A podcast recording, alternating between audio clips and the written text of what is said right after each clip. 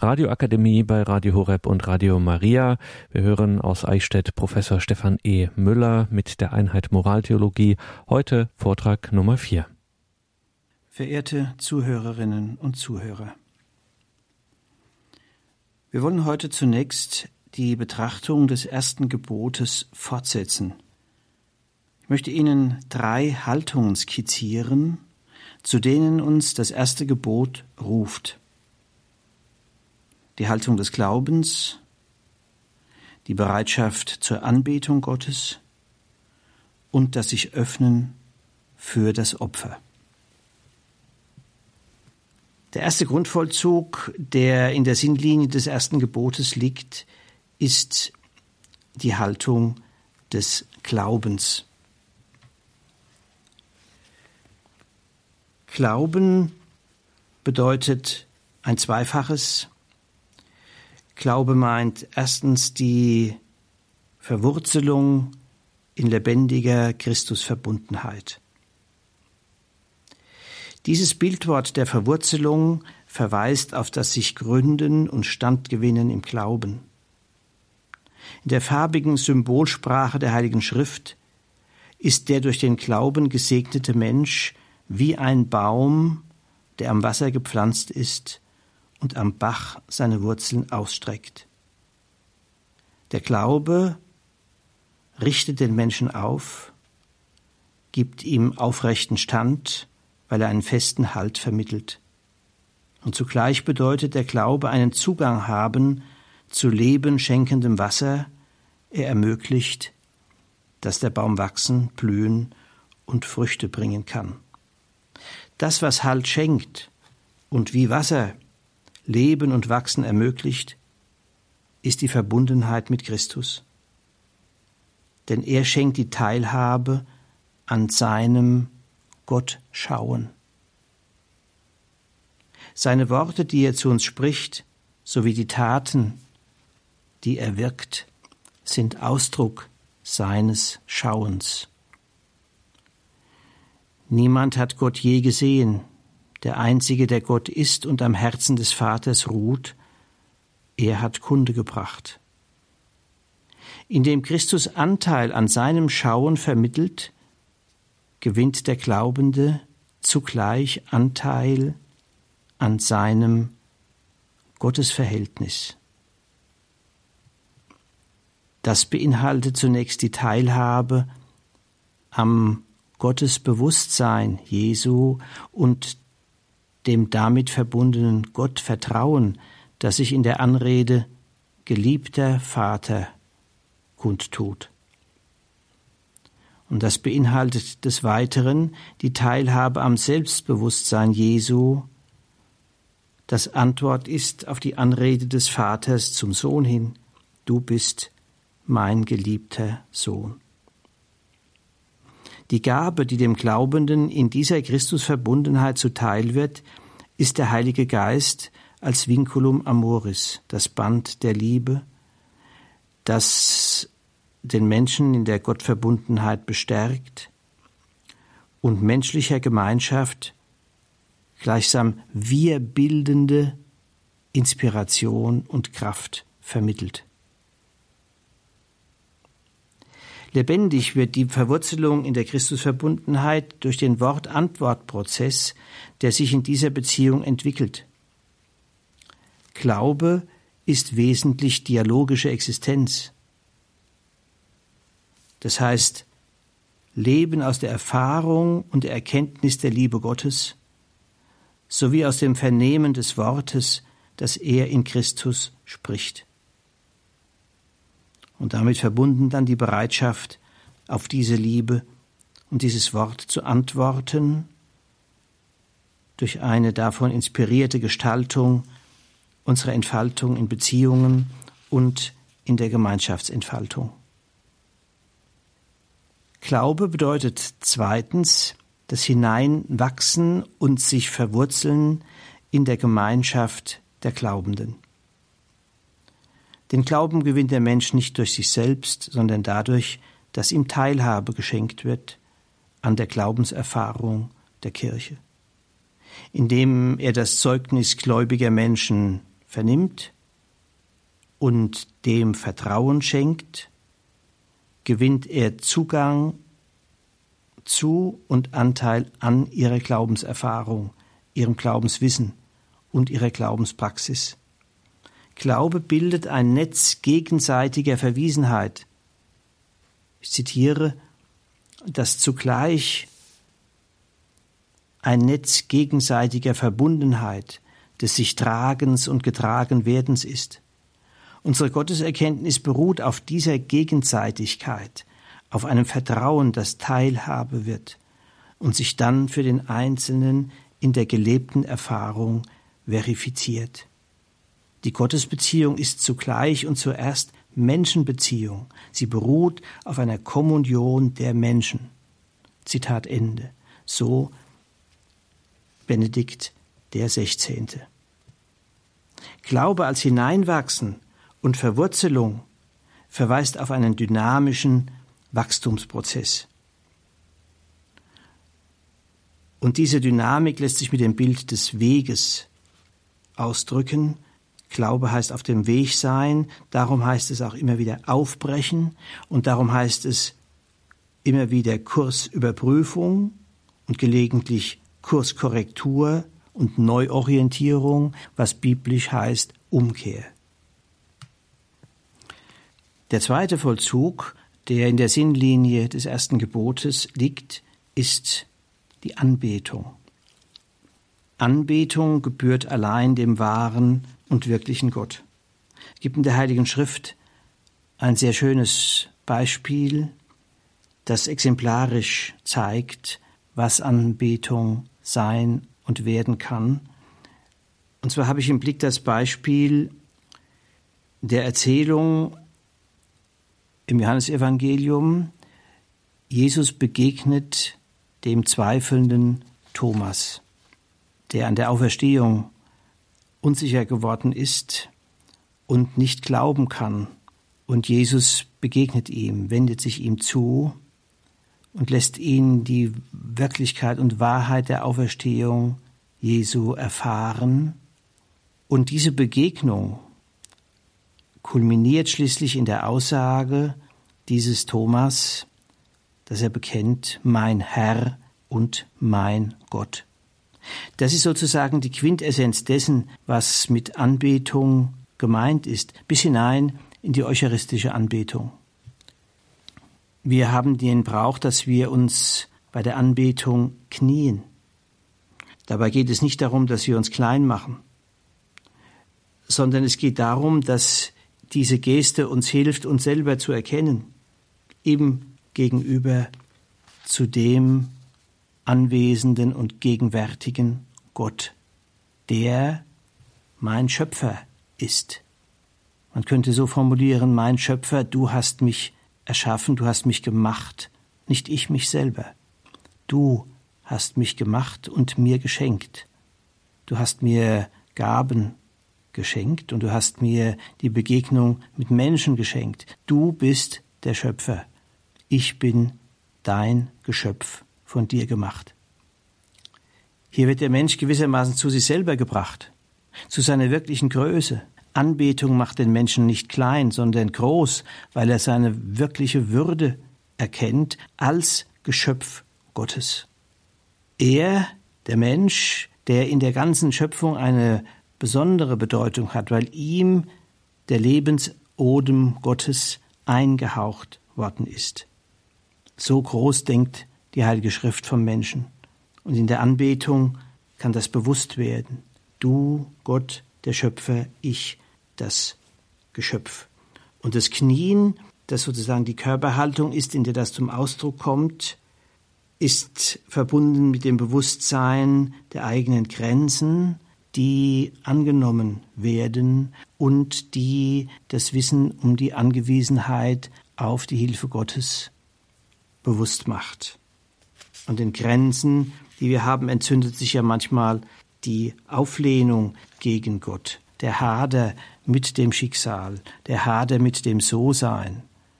Beten bringt in diesem Gegenübersein zu dem, der uns erschaffen hat, die Möglichkeit, des Einklangs, des mit sich in Einklang kommens, weil uns bewusst wird, dass wir so, wie wir sind und wie wir werden können, von Gott gewollt, von ihm ausgedacht, gewollt und geliebt sind. Und es kommt eine zweite Bedeutung dieses Wortes mein Herr und mein Gott ins Spiel. Gott ist der Schöpfer und zugleich der Erlöser. Erlösung, ein anderes Wort für das Geschenk des Heiles. Gott wirkt in der Geschichte und er wirkt auch in der eigenen Lebensgeschichte. Und zwar in Richtung auf Erlösung. Erlöst werden von Verstrickung, von Einengung. Frei werden zu dem Guten, das wir tun können zu dem reichen Entfaltungspotenzial, das uns geschenkt ist zur Entfaltung, zur Entwicklung, dass wir herauswickeln, was in uns gewissermaßen eingewickelt ist in unsere Seele und dies dem Willen Gottes entsprechend Schritt für Schritt entfalten. Mein Herr und mein Gott, mein Schöpfer, mein Erlöser. Und wenn wir das jetzt von Christus her sehen, Christus, der auf mich zukommt, in der eucharistischen Anbetung und gegenwärtig ist. Die Gegenwart Gottes in dieser Welt und wo uns das bewusst wird, wir im Gegenüber zu ihm. Ich möchte es verdeutlichen mit einem Gebet von Romano Guardini, das diesen Gedanken ausdrückt. Es lautet, immerfort empfange ich mich aus deiner Hand. Das ist meine Wahrheit und meine Freude. Immerfort blickt mich voll Liebe dein Auge an, und ich lebe aus deinem Blick, du, mein Schöpfer und mein Heil. Lehre mich in der Stille deiner Gegenwart das Geheimnis zu verstehen, dass ich bin und dass ich bin durch dich und vor dir und für dich. Anbetung als ein weiterer wichtiger Vollzug, der auf der Linie, der Sinnlinie des ersten Gebotes liegt. Niemand anderer darf angebetet werden als nur Gott selber. Und ich möchte einen letzten Vollzug noch nennen, den dritten. Das ist der Vollzug des Opfers. Was ist damit gemeint? Inwiefern ist es ein Vollzug, der der Weisung des ersten Gebotes entspricht? Die Opferthematik ist eine sehr umfassende, hat eine sehr weit verzweigte Geschichte und es gibt Entwicklungen in dem, was mit dem Opfer gemeint ist. In unserem Zusammenhang ist Folgendes gemeint dass ich Gott als Gott anerkenne und lieben lerne, zeigt sich auch in Bereitschaft zum Opfer.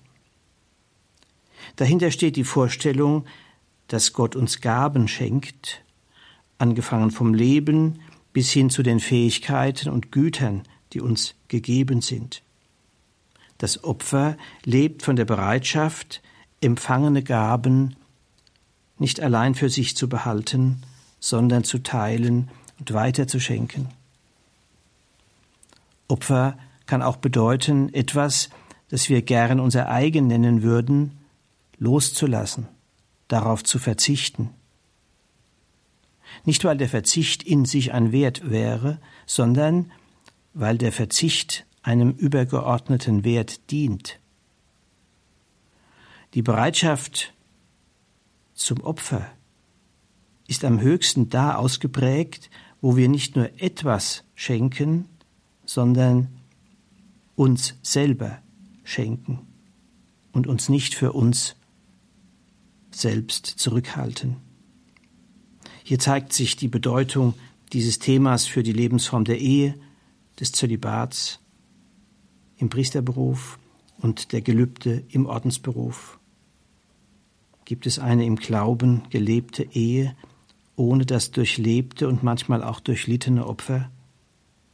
Gibt es den Weg des Lebens im Orden oder im Zölibat, ohne dass diese Thematik gelegentlich zur Aufgabe würde? Kardinal Lehmann hat in einem seiner ersten Hirtenbriefe als Bischof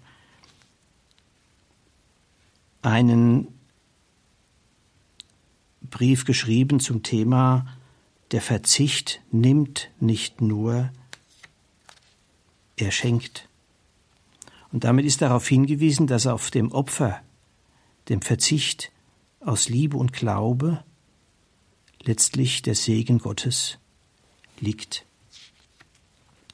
Paulus hat es in verdichteter Form im Römerbrief formuliert, im zwölften Kapitel. Angesichts des Erbarmens Gottes ermahne ich euch, euch selbst als lebendiges und heiliges Opfer darzubringen, das Gott gefällt. Das ist für euch der wahre und angemessene Gottesdienst.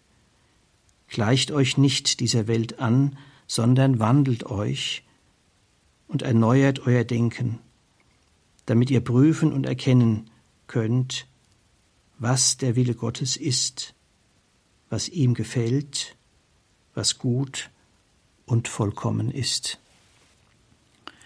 Wir gehen jetzt einen Schritt weiter und betrachten einen Unterpunkt des ersten Gebotes, nämlich das Bilderverbot. Es lautet in Deuteronomium 5, Du sollst dir kein Gottesbildnis machen, das irgendetwas darstellt am Himmel droben, auf der Erde unten oder im Wasser unter der Erde. Die ursprüngliche Aussage dieses Verbotes besteht darin, dass das Volk Gottes kein Standbild, keine Statue von Gott anfertigen darf. Und das bezieht sich auf drei Dimensionen. Es soll kein Bild sein, das im Hinschauen auf Himmelskörper, Sonne, Mond, Sterne gestaltet ist. Kein Bild, das nach dem Vorbild von Lebewesen auf der Erde gestaltet ist, nach den Tieren. Und kein Bild, das ähnlich wie Tiere im Wasser geformt ist. Es gibt also nichts in der Welt, das geeignet wäre, Vorbild für ein Standbild zu sein, das gültig aussagen könnte, wer und wie Gott Jahwe ist. Dieses Verbot ist ein bedeutendes Unterscheidungsmerkmal Israels gegenüber den anderen Völkern. Während man in seinem Umfeld Götterstatuen hatte, war die Gottesverehrung Israels bildlos. Auch in der Zeit des Tempels gab es in seinem innersten Heiligtum keine Gottesstatue. Die Kritik der Propheten zeigt indessen, dass das Gottesvolk diesem Verbot nicht immer folgte. Dies sahen wir schon bei der Betrachtung des Tanzes um das goldene Kalb. Der Prophet Hosea spricht, Als Israel jung war, gewann ich ihn lieb, ich rief meinen Sohn aus Ägypten. Je mehr ich sie rief, desto mehr liefen sie von mir weg. Sie opferten den Balen und brachten den Götterbildern Rauchopfer dar. Welche Bedeutung hat dieses Verbot? Es macht deutlich, dass Gott Geheimnis ist. Er ist kein Problem oder ein Rätsel, das man lösen könnte. Nein, er ist Geheimnis im strengen Sinn des Wortes. Das heißt, dass alle unsere Worte, all unsere Bilder und Symbole zu klein sind, um der unendlichen Größe Gottes entsprechen zu können. Alles in der Welt ist endlich, Gott ist unendlich. Alles in der Welt ist zeitlich und damit begrenzt, in einen Rhythmus des Werdens und Vergehens hineingestellt. Gott ist nicht zeitlich, sondern ewig. Er wird nicht und vergeht nicht. Er ist ewig. Wir nennen dieses Geheimnis die Transzendenz Gottes. Gott ist gegenüber der Welt transzendent, er übersteigt in seinem Dasein alles das, was wir in der Welt mit unseren Sinnen wahrnehmen können. Im Gebet zur Tempelweihe heißt es, die Himmel der Himmel fassen dich nicht, wie viel weniger dieses Haus. Gott ist nicht durch Raum und Zeit begrenzt, Gott als Geheimnis transzendiert alle begrenzten menschlichen Vorstellungen, die ihn zu erfassen versuchen. Das menschliche Auge ist dem Lichtglanz Gottes nicht gewachsen. Und nicht selten entzieht sich sein Dasein und Wirken unserem Bemühen um Verstehen. Der Lichtglanz Gottes vermag sich hinter einer Gottesfinsternis zu verbergen. Bei Jesaja heißt es, meine Gedanken sind nicht eure Gedanken und eure Wege sind nicht meine Wege. So hoch der Himmel über der Erde ist, so hoch erhaben sind meine Wege über eure Wege und meine Gedanken über eure Gedanken. Und Paulus bestätigt dies im Römerbrief, wo er schreibt, O Tiefe des Reichtums, der Weisheit und der Erkenntnis Gottes, wie unergründlich sind seine Entscheidungen, wie unerforschlich seine Wege. Denn wer hat die Gedanken des Herrn erkannt? So ist die erste Botschaft dieses Bilderverbots ein heilsamer Impuls für unser Denken, unsere Vorstellungen und unser Sprechen über Gott. Es stellt uns vor das Geheimnis, das Gott ist. Nun zeigt sich aber, wenn wir in die Heilige Schrift hineinschauen, Folgendes. So sehr auf der einen Seite das Bilderverbot gilt und von den Propheten eingefordert wird, so sehen wir auf der anderen Seite doch Bilder Gottes. Zunächst das Bild Gottes in der Welt, das der Mensch ist. Gott sprach, lasst uns Menschen machen als unser Abbild, uns ähnlich. Gott schuf also den Menschen als sein Abbild, heißt es im Buch Genesis. Damit ist darauf verwiesen, dass Gott nicht in Bildern zu finden ist, die der Mensch schnitzt oder malt. Das einzige lebendige Bild Gottes ist der Mensch selbst. Da Gott den Menschen als Mann und Frau geschaffen hat, sind beide in ihrer Weise Mensch zu sein, Bild Gottes. So wird ein Zugang eröffnet zum göttlichen Geheimnis durch Mann und Frau, weil sie ihm ähnlich sind. Die christliche Theologie hat schon früh darüber nachgedacht, wie wir unser Sprechen von Gott zu verstehen haben, wenn wir von Ähnlichkeit zwischen Mensch und Gott sprechen. Das vierte Laterankonzil erklärte 1215, zwischen dem Schöpfer und dem Geschöpf kann man keine so große Ähnlichkeit feststellen, dass zwischen ihnen keine noch größere Unähnlichkeit festzustellen wäre. Das heißt, es gibt eine Ähnlichkeit zwischen Gott und seinem Geschöpf, aber die Unähnlichkeit ist größer. Das gilt auch für die zahlreichen Vergleiche, Bilder und Symbole, die die Heilige Schrift im Sprechen von und zu Gott verwendet. Da ist die Rede davon, dass Jahwe wie ein Hirte sei, der die verletzten Schafe verbindet. Da wird die Liebe Gottes verglichen mit einem Adler, der seine Schwingen ausbreitet und sein Adlerjunges ergreift, um es vor dem Fall zu bewahren.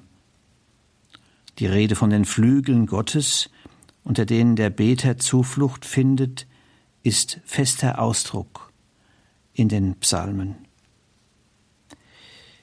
Die Sprache der Heiligen Schrift kündet also nicht allein in Begriffen, sondern auch in Bildern und Symbolen vom Geheimnis Gottes. Wir haben hier eine Fülle von Bildern. Und gerade in dieser Vielzahl manifestiert sich das Wissen um das Geheimnis Gottes. Es gibt nicht ein einziges Bild, das adäquat ausdrücken könnte, wer Gott ist. Nicht einmal die Fülle der Bilder vermag ihn ganz zu erfassen. Ja, Gott ist Geheimnis. Die Heilige Schrift bezeugt es auf jeder Seite. Die Heilige Schrift bezeugt aber auch, dass dieser Gott sich offenbart hat. Die Heilige Schrift ist ja das Zeugnis dieser Offenbarung.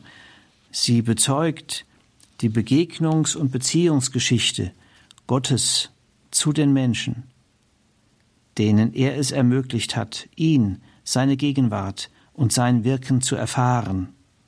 Davon erzählt die Heilige Schrift. Und der Höhepunkt dieser Offenbarungsgeschichte ist das Geheimnis der Inkarnation. Gott sendet aus dem Geheimnis seines Gottseins seinen Sohn in diese Welt. Er wird Mensch, geboren von der Jungfrau Maria. Und damit gewinnt Gott ein Antlitz. Im Antlitz Jesu Christi wird Gott sichtbar in seinem Sohn, in seinem Leben, Wirken, Sprechen, in seiner Passion und seiner Auferstehung. So wendet Gott sein Antlitz den Menschen zu. In den Psalmen wurde ja immer wieder formuliert, zeige uns, Herr, dein Angesicht, lass dein Angesicht über uns leuchten, Herr, dann ist uns geholfen. In Jesus Christus hat Gott uns sein Angesicht gezeigt.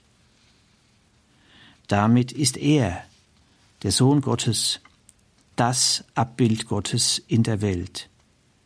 Ein Bild, das die Verborgenheit Gottes nicht aufhebt, das Geheimnis Gottes wahrt, aber doch ein Bild, das uns den Zugang zu Gott eröffnet, uns in eine im Vergleich zum Alten Testament neue Beziehung zu Gott hineinwachsen lässt. Wer mich sieht, sieht den Vater, heißt es im Johannesevangelium. Hier ist beides ausgedrückt, die Verborgenheit und die Offenbarkeit Gottes. Denn das Sehen, von dem Jesus hier spricht, ist nicht das Sehen mit den Augen unseres Leibes, sondern es geht um das Sehen mit den Augen des gläubigen Herzens. Und der Weg Jesu mit den Menschen ist ein schrittweises Sehen lernen, ist ein Hineinwachsen in den Glauben und so ein Sehend werden für das Dasein und Wirken Gottes in Jesus Christus. Unser Glaubensweg bewegt sich also immer zwischen diesen beiden Polen, der Offenbarkeit und der Verborgenheit Gottes. Dieses Grundgesetz wird durch die Gnade der Inkarnation nicht aufgehoben. In Jesus Christus verbirgt sich die Fülle Gottes. Wir können seiner jedoch nicht habhaft werden in einem Bild. Deshalb bleibt auch für den christlichen Glauben das Bilderverbot aktuell. Den Weg des Glaubens gehen heißt sich offen und bereit halten für den Gott Jesu Christi, der unendlich größer ist als unsere Bilder. Der Glaube ist ein Reifungsweg, deshalb auch ein Weg der Läuterung, der Reinigung, des Zusammenbruchs und der Erneuerung unserer Vorstellungen vom Geheimnis Gottes. Die Heilige Schrift und die Liturgie gehören zu den unentbehrlichen Hilfen auf diesem Weg. Wir spüren, dass das Bilderverbot des Dekalogs eine weitreichende Bedeutung hat. Letztendlich darf es gesehen werden im Zusammenhang mit der Frage, wie wir das Geheimnis Gottes zu erfahren vermögen. Dazu noch ein Hinweis. Ich greife auf ein Wort von Alfons Deisler zurück. Er hat darauf hingewiesen, dass die Propheten die Zuwendung des Bundes und Erlöser Gottes Jahwe häufig dadurch ausdrücken, dass sie diese Zuwendung Gottes in faszinierenden Bildern aus dem mitmenschlichen Existenzbereich verdeutlichen und diese Bilder in die Herzen der Gläubigen eingepflanzt haben. Deisler schreibt, zum leuchtendsten an der prophetischen Gottesbotschaft gehört, dass sie die Hinwendung Jahwes zum Menschen als Liebe bezeichnet und verkündet.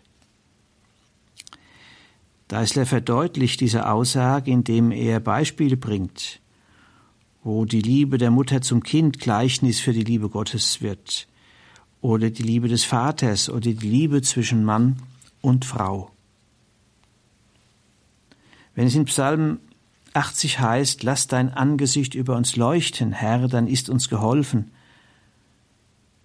Wir dürfen fragen, erinnert diese Aussage nicht an die Ursituation, in der sich die Mutter über den Säugling beugt und er ihr Angesicht erblickt?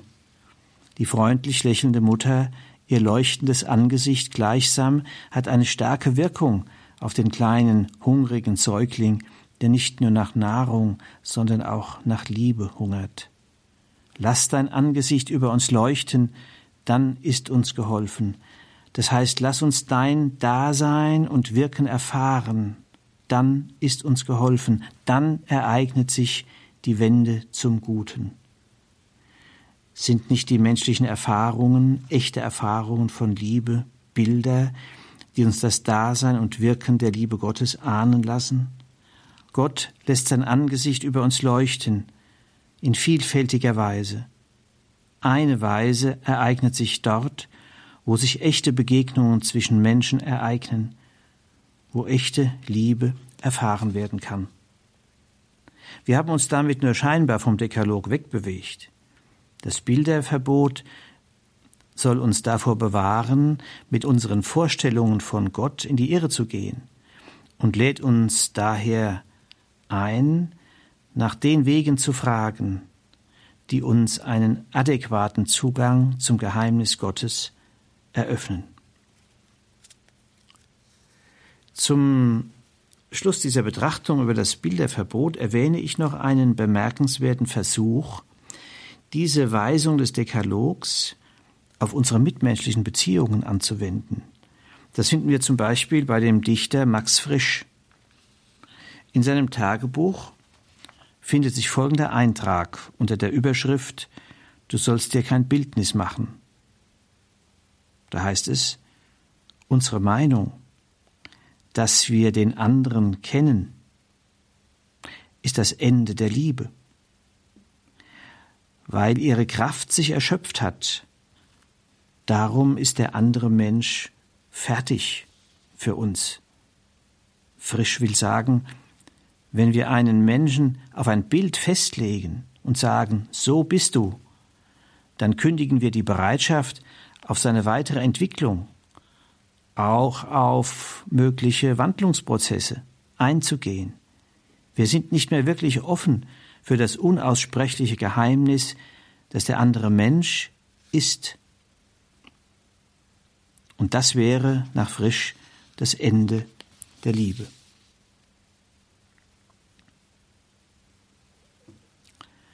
Betrachten wir nun das zweite Gebot. Es lautet nach der katechetischen Überlieferung, du sollst den Namen Gottes nicht verunehren. Gemeint ist damit der Missbrauch des Gottesnamens, seine Entheiligung. Positiv formuliert geht es also um die Heiligung des Gottesnamens. Was ist damit gemeint? Zunächst verweist das zweite Gebot auf den Namen Yahweh. Über diesen Namen haben wir ausführlich nachgedacht, als wir den Prolog des Dekalogs betrachteten. Der Prolog wird hier aufgegriffen. Damit erinnert dieses Gebot an die Kostbarkeit, die mit dem Namen Gottes verbunden ist. Das Volk Israel darf in Beziehung zu diesem Volk leben, der sich als Daseiender und Wirkender, als das Volk in die Freiheit führender Gott erwiesen hat. Das zweite Gebot sagt gleichsam, vergiss nicht die Geschichte, vergiss nicht die Erfahrungen, die du mit Gott gemacht hast, als er dich aus der Bedrängnis herausführte. Wie es markant im Psalm 103 ausgedrückt ist, Lobe den Herrn meine Seele und vergiss nicht, was er dir Gutes getan hat. Und zugleich erinnert der Name Jahwes daran, wer der ist, der sich seines Volkes Gottes angenommen hat, seine unermessliche Größe, seine Heiligkeit. Damit, mit diesem Begriff Heiligkeit Gottes, ist seine Einzigartigkeit und Herrlichkeit gemeint, der Lichtglanz seiner Größe und Liebe.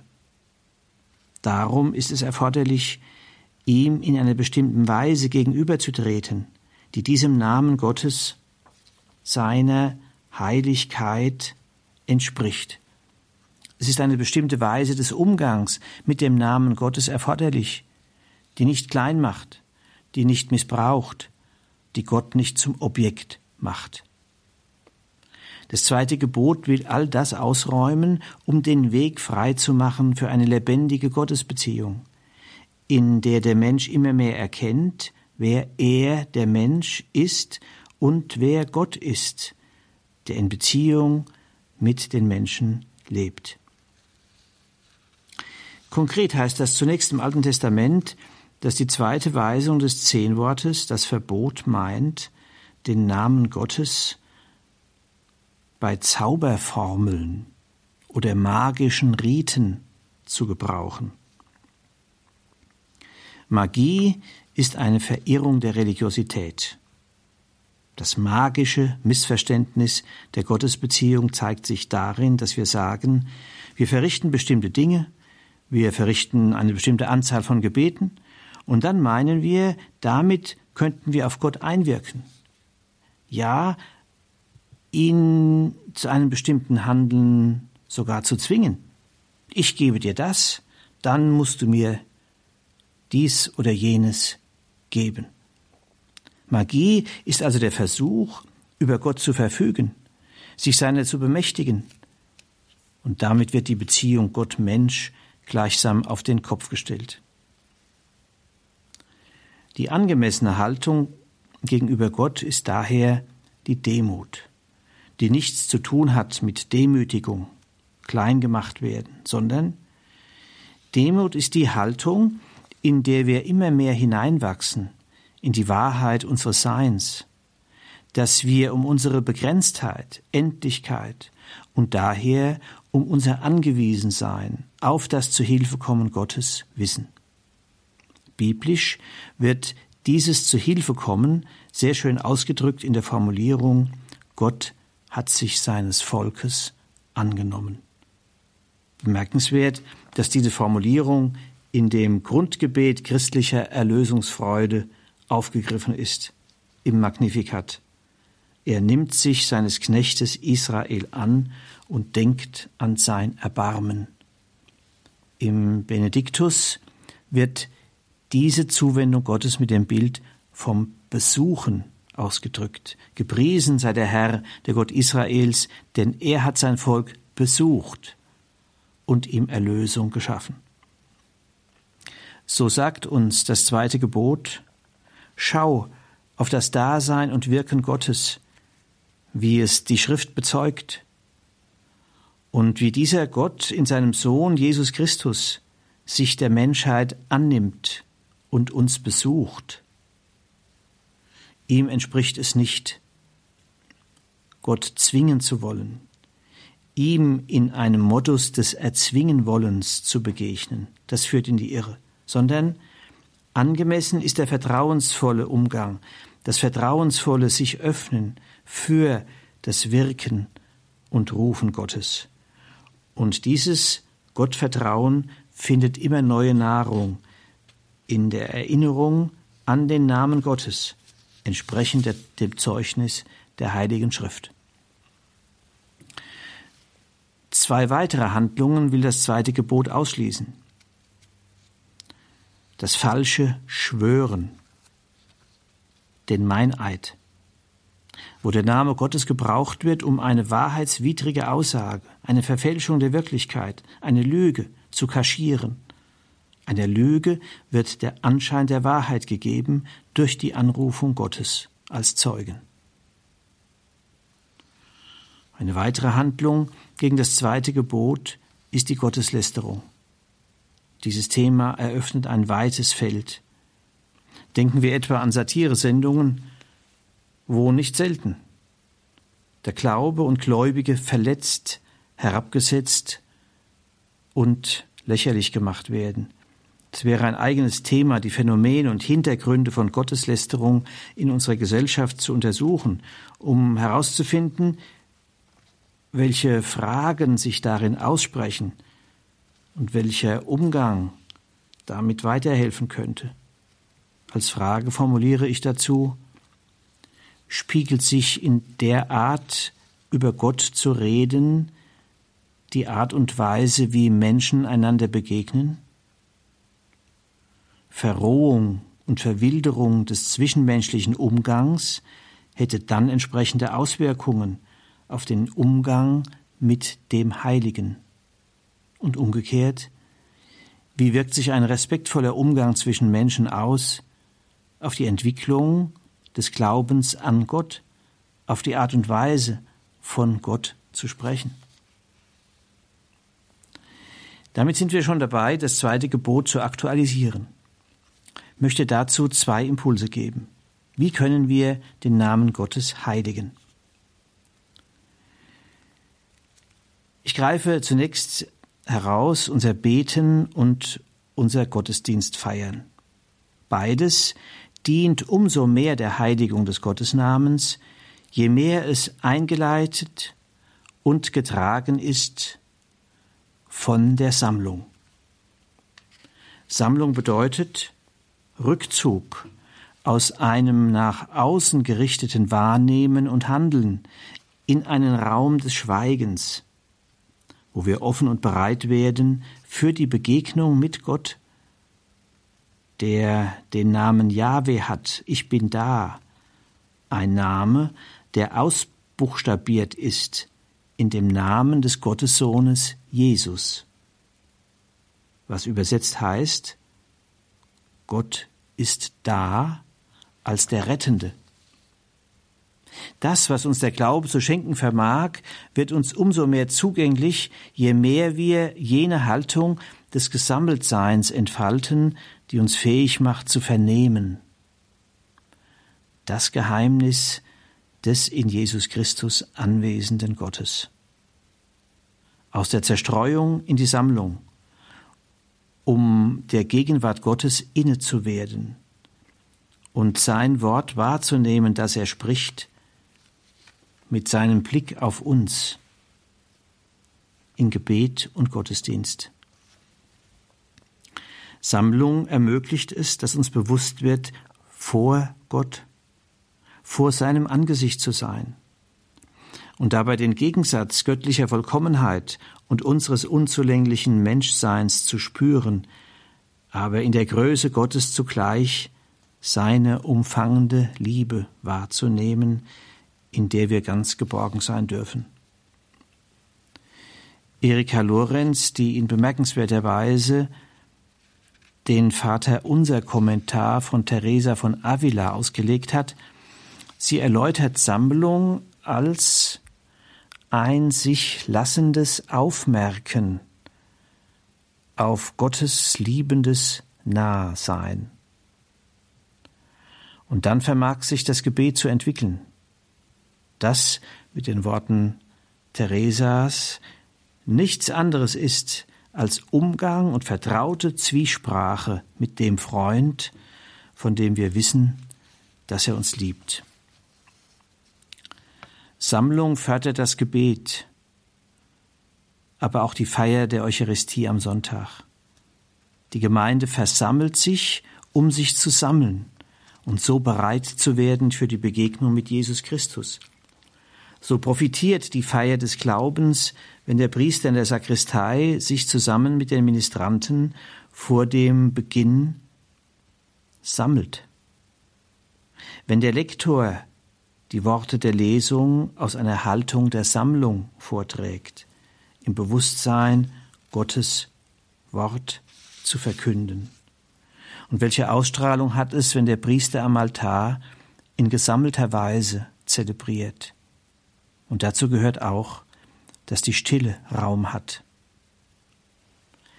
Wenn wir so der Heiligung des Gottesnamens dienen, dann erfahren wir die heilende und aufbauende Wirkung des Gebets und der Gottesdienstfeier. Dann geschieht das, was Paulus im Epheserbrief nennt, im Innern durch den Heiligen Geist an Kraft und Stärke zunehmen. Und noch ein zweiter Impuls zur Frage, wie wir den Namen Gottes heiligen. Es geschieht dadurch, dass wir die Lebensordnung Gottes, so wie sie im Dekalog dargelegt ist, zur Grundlage unserer Lebensgestaltung machen. Im Buch Levitikus heißt es, seid heilig, denn ich, der Herr, euer Gott, bin heilig. Diese Aufforderung wird dann erläutert. Heilig sein heißt nichts anderes, als den Geboten Gottes zu entsprechen, so wie sie auf den beiden Tafeln des Dekalogs entfaltet sind und damit der kreuzförmige Bauplan menschlicher Existenz verwirklicht wird. Dann wird der Mensch das Bild Gottes, das er ist, das ihm in einem Prozess der Entfaltung aufgegeben ist. Werde der du bist, Bild Gottes. Also schrittweise dem entsprechen, was der Schöpfer mit uns als Geschöpf gemeint hat. Wo die Gemeinschaft des Glaubens von solcher Lebensgestaltung getragen ist, wird sie gleichsam zum Spiegel, der auf den verweist, der uns erschaffen hat. Dadurch wird der Name Gottes geheiligt. Das ist freilich leichter gesagt als getan. Zeigt nicht unsere Erfahrung, dass es uns immer wieder nicht gelingt, entsprechend unseren guten Absichten das Rechte zu erkennen und zu verwirklichen? Werfen wir zum Schluss noch einen kurzen Blick auf das Vaterunser Gebet, das uns hier weiterhilft. Die erste Bitte dieses Gebetes greift fast wörtlich das zweite Gebot des Dekalogs auf. Geheiligt werde dein Name. Hier wird als Gebet formuliert, was die zweite Weisung des Zehnwortes verlangt, aber in einer wichtigen neuen Akzentsetzung. Die Bitte richtet sich darauf, dass Gott es selbst sei, der seinen Namen heiligt. Gerhard Lofink hat in seiner Auslegung des Vaterunser Gebets erläutert, was hinter dieser Bitte steht. Ich orientiere mich im Folgenden an seiner Auslegung. Danach verweist diese Bitte auf eine Stelle des Propheten Ezechiel. Die einzige Stelle in der hebräischen Bibel, wo Gott Subjekt der Heiligung seines Namens ist. Schauen wir auf den Zusammenhang, in dem die betreffende Stelle steht, dann erkennen wir die weitreichende Bedeutung dieser Bitte im Vater unser Gebet. Der Prophet Ezechiel beschreibt das Handeln Gottes auf dem Hintergrund der Untreue des Gottesvolkes. Israel hatte das Land empfangen, in dem Milch und Honig fließen, aber es lebte nicht nach der Lebensordnung des Dekalogs, es lief anderen Göttern nach und entheiligte so den Namen Gottes. Dadurch entwickelten sich Neid, Hass und Rivalität. Indem das Volk gegen seine Berufung handelte, zerstörte es das Zusammenleben. Das Volk wurde aus seinem Land vertrieben in die Zerstreuung. Und dies bewirkt, wie der Prophet Ezechiel verkündet, dass der Name Gottes noch mehr entheiligt wird und alle Welt über dieses Volk und seinen Gott spottet. Gott will diesen Zustand beenden, indem er handelt und nun selbst seinen Namen vor den Völkern heiligen will. Wie geschieht das? Gott ergreift die Initiative, indem er sein Volk aus der Zerstreuung sammelt und in das Land zurückführt. Es heißt in Ezechiel 36, Gott spricht, meinen großen, bei den Völkern entheiligten Namen, den ihr mitten unter ihnen entheiligt habt, werde ich wieder heiligen. Ich hole euch heraus aus den Völkern. Ich sammle euch aus allen Ländern und bringe euch in euer Land. Ich gieße reines Wasser über euch aus, dann werdet ihr rein. Ich reinige euch von all euren Götzen. Ich schenke euch ein neues Herz und lege einen neuen Geist in euch. Ich nehme das Herz von Stein aus eurer Brust und gebe euch ein Herz von Fleisch. Ich lege meinen Geist in euch und bewirke, dass ihr auf meine Gebote achtet und sie erfüllt. Dann werdet ihr in dem Land wohnen, das ich euren Vätern gab. In der ersten Bitte des Vaterunsers wird diese prophetische Rede in dem einen Satz zusammengefasst, geheiligt werde dein Name. Damit ist deutlich, dass wir bei der Bemühung um die Erfüllung der Gebote nicht allein auf uns gestellt sind. Daher richtet sich die Bitte an Gott, dass er sich seines Gottesvolkes annehme, es zu einem Volk mache, das sich immerfort erneuert durch Reinigung und Wandlung des Herzens und erfüllt werde vom Heiligen Geist. Und es ist Jesus selbst, der diese Bitte des Vaterunsers an erster Stelle platziert hat. Er ist selbst den Weg der Heiligung des Gottesnamens gegangen. Die Evangelien erzählen davon, wie die Menschen durch die Begegnung mit ihm in diesen Prozess der Reinigung und Wandlung des Herzens hineingeführt und begleitet worden sind, wie dadurch das neue Gottesvolk entsteht, das berufen ist, dieses Werk Jesu weiterzuführen, durch das der Name Gottes geheiligt wird.